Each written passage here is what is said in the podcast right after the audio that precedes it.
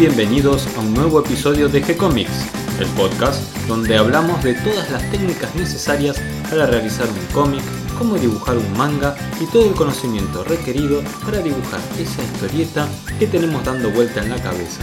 Mi nombre es Gonzalo García y mi intención y la de todos los que hacemos G-Comics es colaborar con aquellos que estén interesados en avanzar, en progresar, en mejorar en su formación como dibujante de cómics. Y hoy martes, precisamente arrancando la semana después de un feriado de lunes, con Cata recién llegada de Rosario, de la Crack Bam Boom.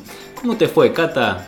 Muy bien, la verdad fue un evento hermoso, buenísimo, muy lindo, que bueno, les voy a contar mejor el viernes en un podcast especial con las entrevistas que realicé y contando un poco de cómo estuvo todo el evento, qué libros había, qué les puedo recomendar.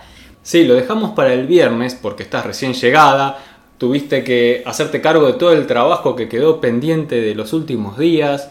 Eh, para el sitio, subir, actualizar cosas. Y no desarmé la valija todavía. Por eso, tomate unos mates tranquila. Vamos a charlar ahora de un libro. ¿Qué te parece? Un nuevo libro. Traemos esta vez otro libro recién publicado, ¿no? A principios del siglo XX, nuestros estrenos. Como siempre.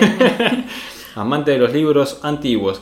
Bien, en este caso es un libro para dibujantes, pero no necesariamente un libro de dibujo. ¿Por qué digo esto? Porque vamos hablar del libro eh, La figura humana en movimiento. Es un libro de fines del siglo XIX, principios del siglo XX, que realizó el fotógrafo Edward Muybridge, que ya vamos a hablar un poquito de él. Pero antes de, de, meternos por su vida, que es muy interesante, vamos a hablar un poquito específicamente de las fotografías, porque es un libro de fotografías, justamente como lo dice el nombre, de la figura en movimiento.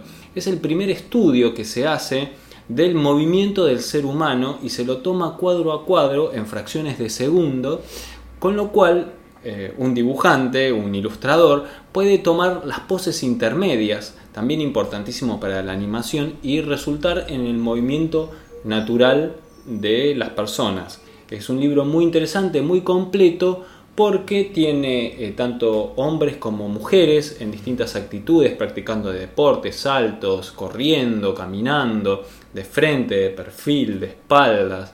Niños también tienen. Un trabajo muy avanzado para la época porque además aparecen las figuras tanto vestidas como desnudas. Pensemos que estamos hablando de un libro de más de 100 años. En este caso la publicación es la de 1907, cuando ya eh, Muybridge había fallecido. Pero es una versión muy completa, aunque hay algunas eh, reediciones posteriores, muchísimas en realidad, pero eh, hay una un poquito con algunos agregados y modificaciones y con eh, algunas cuestiones del estudio de cómo se hizo este tema de las fotografías, que es lo que ahora vamos a contar. Bueno, ¿qué te parece si vamos a la vida de Edward? Que tiene un Edward medio extraño, porque se escribe con E, con A, con una W, con E, con A de nuevo. Y Muybridge tampoco es el apellido original, es un seudónimo que él tomó, eh, inspirado en el nombre cristiano del rey Eduardo. Una historia muy extraña tiene, muy para una película parece. sí, su nombre verdadero es Edward James Mugridge, no sé si lo dije bien. Mugridge se escribe. Sí, son nombres complicados en el inglés. Pero él además lo quiso hacer más complicado todavía para que suene antiguo. Tenía alguna cuestión con... con Ancestral. Sí. Él nació en Londres en 1830, eh, en un barrio de los más antiguos de Londres, sobre el río Támesis. Su infancia no tiene nada muy especial, pero muy joven, a los 20 años, 1851, él emigra a los Estados Unidos, que es cuando empieza a usar este seudónimo de Edward Muybridge. ¿Y explican por qué emigra? ¿Va a estudiar? ¿Va a trabajar? Va a trabajar. Eh, su padre trabajaba en el tema de papelería y él eh, trabaja en el tema de producción de libros, impresión de libros y venta de libros. Tiene una librería. Primero llega a Nueva York, aunque él también cuenta que estuvo un tiempo en Nueva Orleans, y luego, eh, unos años después, en 1855, se muda a San Francisco, donde empieza este tema de la venta, compra de libros, producción de libros, y parece que vendía libros antiguos también, tiene mucho éxito con esto, es la época de la fiebre de oro en aquella región de, California y, eh, y, su negocio va prosperando muy bien. Entonces eh, empieza a planear, planea un viaje a Inglaterra para traer más libros antiguos para vender.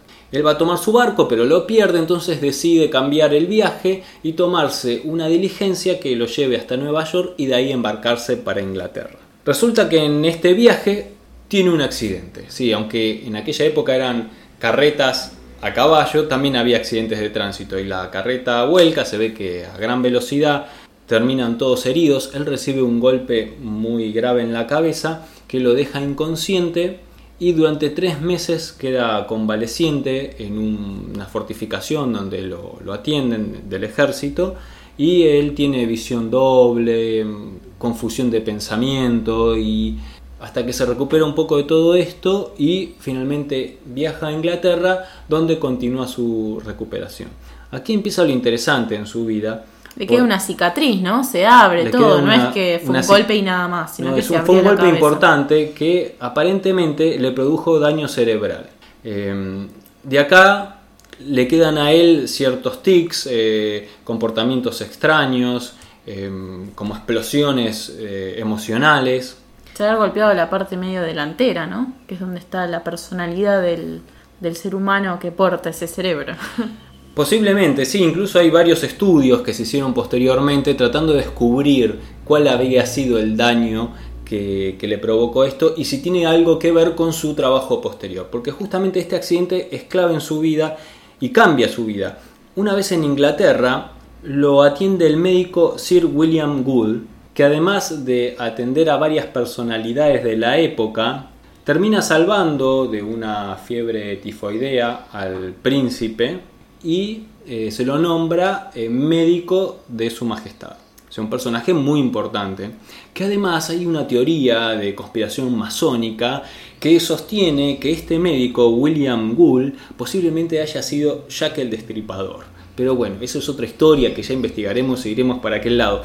Pero volvamos a Edward Muybridge, que ya vemos que su vida se va volviendo interesante. Ya tengo ganas de hacer cinco historietas con estas historias. Este personaje, Sir William, eh, es el que lo introduce en el estudio de la fotografía y se vuelve una pasión para él. Incluso hace varias investigaciones en el desarrollo de fórmulas para mejorar las técnicas de fotografía y obtiene incluso un par de patentes en Inglaterra antes de retornar a América, porque él decide volver y hacia 1867 ya lo encontramos de nuevo en, en Estados Unidos y se va al lejano oeste a eh, hacer un trabajo de fotografía. ¿Qué es este libro? No, no, todavía no, todavía falta mucho. Ah. Pero eh, a partir de estas fotografías, eh, él se arma un carro ¿no? para hacer todo este viaje con un estudio ambulante que lo llama The Flying Studio. Y toda su producción fotográfica de esta época la firma como Helios, ¿no? el, dios del sol y de la luz. El titán, ¿no es? El titán del sol. Bueno, pero Helio era el, sol, claro. Eh, así que bueno, él hace el viaje con esta habitación oscura y va sacando fotos de, distintas partes del, lejano oeste. Y esto eh, después le da mucha fama cuando realiza la exposición de esta serie de fotografías. Además también empieza a experimentar con vistas estereoscópicas, es decir, esas vistas que se sacan dos fotografías con un ligero ángulo imitando eh, los ángulos de la visión del hombre y después cuando va de nuevo este pedacito. Y después cuando uno observa con un dispositivo eh, a través de unos lentes estas dos fotografías de manera simultánea, cada una con un ojo, se forma otra vez la tridimensión y la sensación de volumen y profundidad. Claro, son eso, esas que están, esas fotitos que están en los binoculares que vos mirás desde ahí adentro, ¿no? Y que se ven en 3D, que se ven con volumen. Claro, es porque tenés dos fotos casi parecidas pero de dos ángulos. Exactamente. hace Parecido al mismo efecto que se produce cuando vamos a ver eh, las películas al cine en 3D. Con estos lentes de color que uno se pone un color para cada ojo y entonces uno registra dos imágenes diferentes sobre la pantalla y se vuelve a formar la profundidad, el efecto de profundidad. Bueno, esto que se llama eh, vistas estereoscópicas es lo que ella había empezado a experimentar en esta época. También tiene un gran éxito con todo esto y también con la obtención de panoramas estos panoramas 360 Sí. donde vas sacando la foto una al lado de la otra, girando y después las componés todas otra vez, formando una fotografía extensa. Sí. Bueno, esto era otra de las cosas que hacía Edward Muybridge. Como es un hombre muy avanzado para la época y muy experimentador. Ahora tenemos eso en la aplicación automática del celular. Pero eso era foto, superponerla, cortarla, que no se te mueva nada para que te quede todo parejito. Que no se deforme con el lente. Eh, pensemos que ni siquiera existía la película fotográfica. Esto se tomaba en planchas que había que emulsionarlas, había que exponerlas un tiempo determinado a la luz, había que seleccionar el momento en que se tomaban esas. Era toda una cuestión técnica compleja que no podía hacer cualquiera y que además había que inventarlo porque todavía no existía esa tecnología. Claro. Así que eh, no solo era tomar las fotos, sino cierta cuestión técnica y de química y también parte de, de ingenie- ingeniería de precisión, porque había que lograr, por ejemplo, que la cámara rote a determinados intervalos exactos y que no haya un movimiento vertical. Claro, exactamente. Y no debía tener los, los el, ¿cómo se llama? El, El trípode. el trípode, no debía existir. No, sí, sí, él había diseñado unos trípodes, o sea, todo, toda la maquinaria necesaria para realizar esto este, lo iban desarrollando a medida que iban haciendo estas invenciones y descubrimientos de la imagen. Claro, a medida que, que tenía una necesidad, iban creando estas cosas. Como obtiene eh, fama y renombre a partir de todos estos descubrimientos y trabajos que va haciendo, lo contrata el gobierno de Estados Unidos, por ejemplo, para que tome fotos de Alaska, que recientemente había sido anexado a Estados Unidos, que le habían comprado este territorio a Rusia. Entonces a él lo envían para que tome fotografías de esta región. También lo contratan para que tome fotografías de los faros que había en Estados Unidos. Entonces él hace unos largos viajes en barco tomando eh, fotografías de estas construcciones. ¿Y hace esas panorámicas también con el faro? Todo esto él lo sigue experimentando durante estas Ah. épocas. ¿no? Eh, las panorámicas desde un barco, eh, para la tecnología que al momento era imposible por el movimiento. Así que todo eso se hacía desde tierra. Ah, está bien. Pero además también termina siendo corresponsal de guerra porque el ejército lo contrata para que sea el fotógrafo de la guerra de Modoc. La guerra de Modoc es una guerra que se produjo en los Estados Unidos de una rebelión de los indios de la región de Modoc que resistieron durante varios meses al ejército norteamericano y él es el fotógrafo de esta guerra.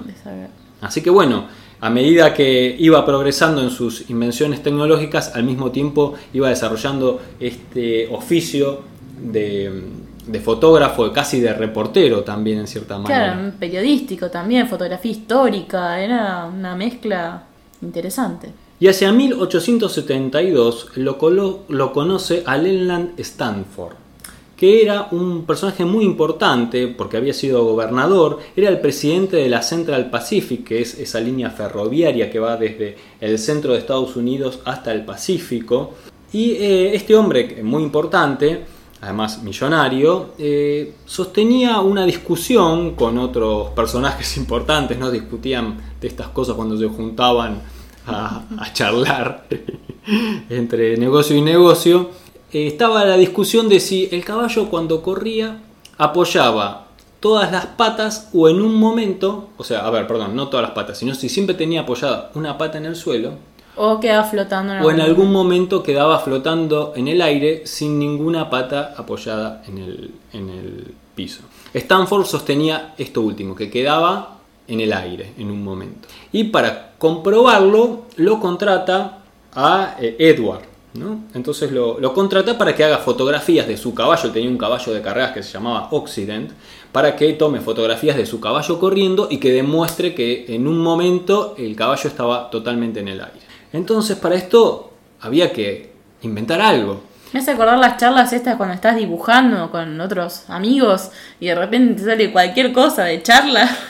Inventamos alguna teoría Claro. absurda, pero bueno, que después hay que demostrarla. Y esto es lo que quería demostrar Stanford, seguramente para ganar alguna apuesta Obviamente. a este otro personaje. Entonces lo contrata a Edward y desarrolla un dispositivo de varias cámaras, unas 12 cámaras alineadas, y eh, consigue un montón de sábanas, incluso le pide a los vecinos, para hacer una gran extensión de sábanas, y todo esto medido para que cuando pase el caballo corriendo con una serie de hilos que a medida que pasaba corriendo los iba cortando y se iban disparando las cámaras tomando las fotos en distintos momentos. Con esto podrían comprobar si las patas estarían todas en el aire o no. La Hay cuestión... que ser segundos entre foto y foto, además. Microsegundos. Microsegundos, muchísimo menos que un segundo. Pero ahí estuvo el problema. Todavía las emulsiones no estaban desarrolladas para tomar fotografías tan rápido y además tampoco eh, daban la tecnología como para hacer que el obturador vaya a la velocidad suficiente. Entonces las fotos salen un poco borrosas y no, no se ven bien. Pero bueno, sale de viaje por América Central y América del Sur, Edward fotografiando los ferrocarriles y cuando retorna em, estuvo pensando, estuvo viendo cómo mejorar la tecnología y desarrolla un nuevo obturador mecánico que le permitía eh, tomar fotografías de media milésima de segundo. Entonces repiten la operación y esta vez sí.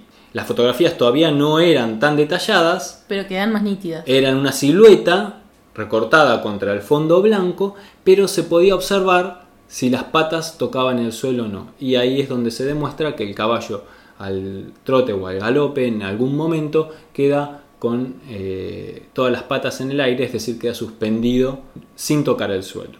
Mira vos. Así que bueno, con esto Leland gana su, gana la apuesta. Gana su apuesta, si Stanford sale victorioso. Eh, la cuestión es que todo esto lo, sigue mejorando Edward y sigue mejorando, obteniendo cada vez velocidades más, más rápidas de obturación, eh, mejorando el dispositivo con una serie más extensa de, cámaras, o sea, el doble de cámaras, 24 en vez de 12. Y también posteriormente... Eh, ya casi está llegando a los fotogramas de, de un segundo una película. Casi.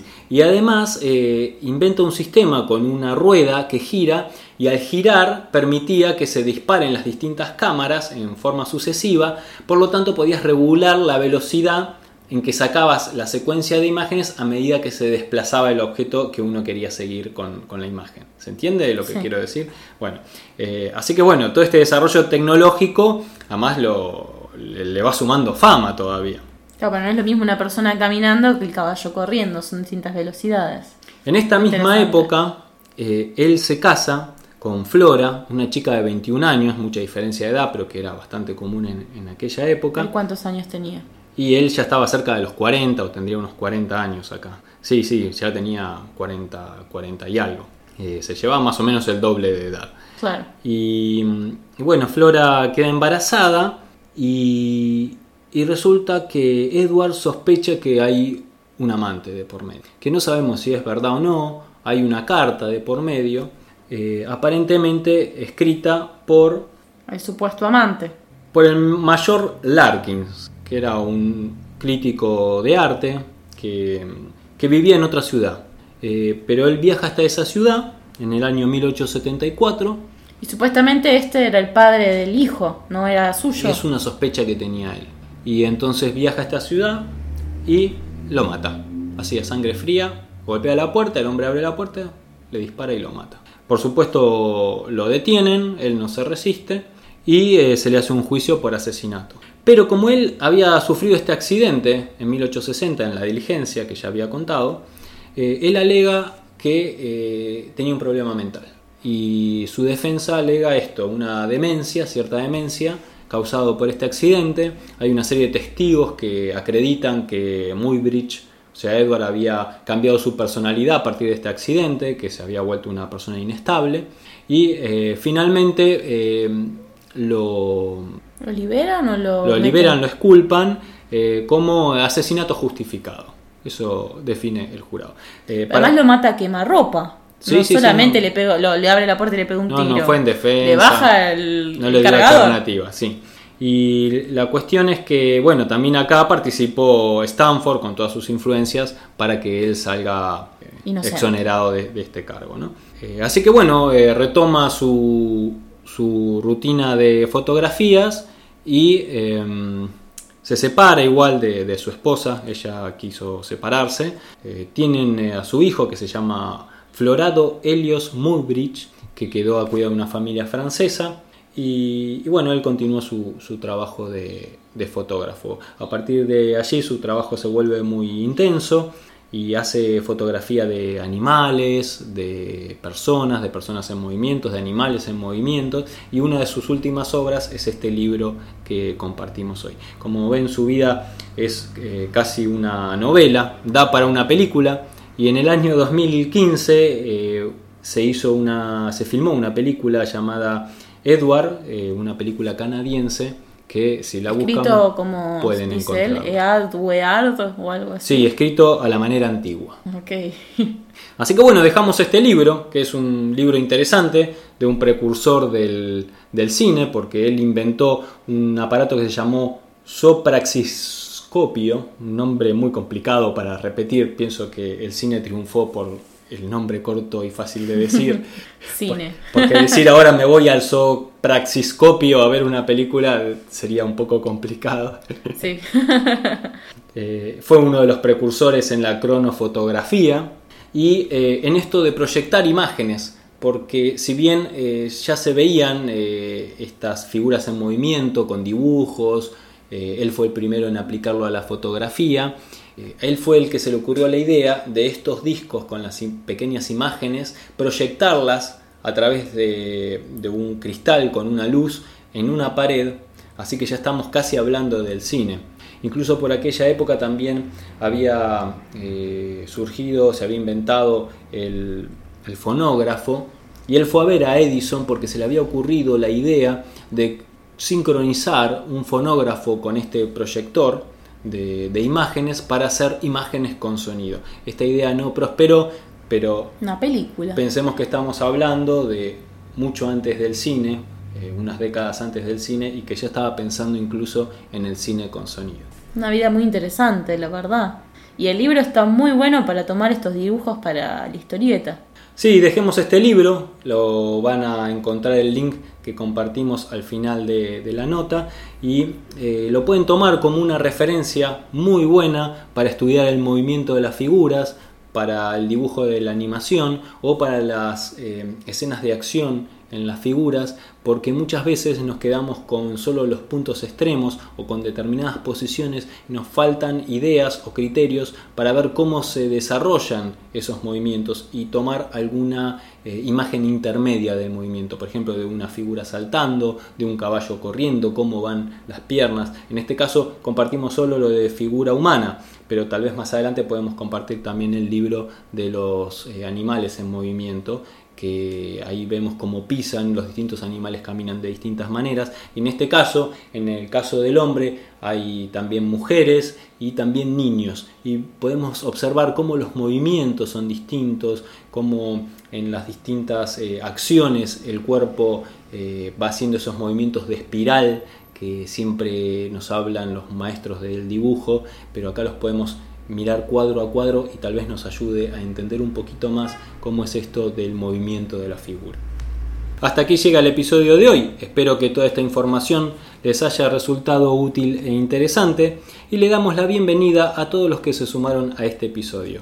Gracias a los que nos comparten en sus redes sociales y ayudan a que cada vez seamos más. Recuerden que pueden escucharnos en iTunes y en iVoox y que si les gustó el programa pueden darnos un me gusta, escribirnos una reseña, también pueden visitar el sitio de gcomics.online donde compartimos historietas, manga, cómics y artículos en el blog. También tenemos eh, videos, una agenda. Una agenda con los eventos y cosas que van a suceder muy pronto. También concursos y eh, cursos que uno puede hacer y aprender. Eh, tal vez hay alguno cerca del barrio dado por algún gran dibujante que vale la pena aprovechar. Los invitamos a que nos envíen sus sugerencias y propuestas a través del mail que van a encontrar en la lengua de la lengüeta de contacto. En el quiénes somos, adentro hay un botoncito que dice contacto.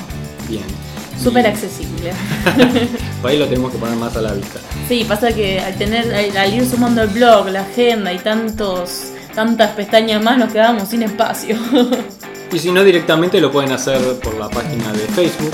Les vamos a responder siempre con alegría y vamos a continuar publicando nuevos episodios. Gracias y hasta la próxima. Gracias, Cata. Gracias, Gonzalo.